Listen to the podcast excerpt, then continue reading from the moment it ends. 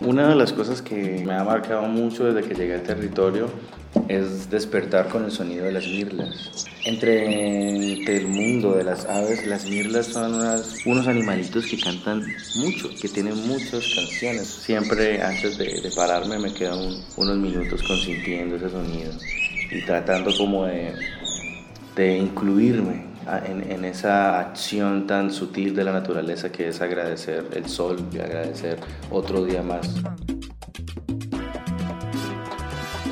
Mi nombre es Brian Alexis Gómez, tengo 28 años, soy del municipio de Pradera Valle y del corregimiento Bolívar. Sambo es mi nombre artístico, lo elegí porque Sambo es la mezcla entre, entre el negro y el indio. Entonces en, en ese contacto racial nace el Sambo, que es prácticamente la mezcla entre el ritmo, que está representado por el negro, y el conocimiento ancestral, que está representado por, por el indio.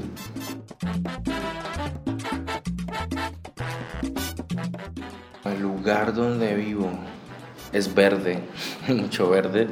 Hay un río cerca, como a 15 metros de la casa, me encanta el sonido del río.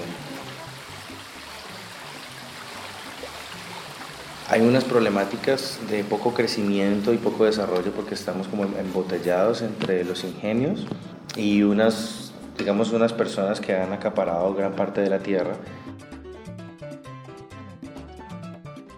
Usualmente he sido joven de la zona urbana, He llevado mucho tiempo mi profesión en las ciudades, soy artista, músico, pero amante de la naturaleza. El vivir en este territorio para mí ha representado una paz increíble.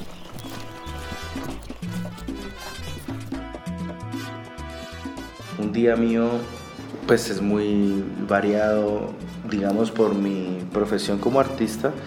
Puedo levantarme a la hora que, que quiero, puedo acostarme a la hora que quiero, puedo comer a la hora que quiero en parte eso genera un poco de, dificultad porque me posiciona en un estado de confort, pero también he descubierto que a mí, digamos, los aspectos de la vida común no, no funcionan.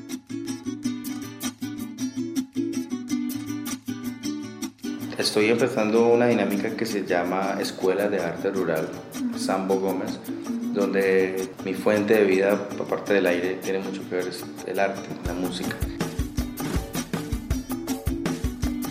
En el territorio es ayudar a formar, formar, capacitar, o sea, enamorar a la gente del arte, incentivar a la riqueza cultural y patrimonial de nuestro territorio. Actualmente soy tutor de la Casa de la Cultura como músico, entonces estoy enseñando a un grupo en una vereda de los pinos, a niños también, guitarra. Eh, pertenezco también a la plataforma municipal del municipio, donde desde este espacio he hecho propuestas como por ejemplo el embellecimiento de algunos territorios. Logramos hacer un mural en mi vereda con un animal representativo que es una marteja.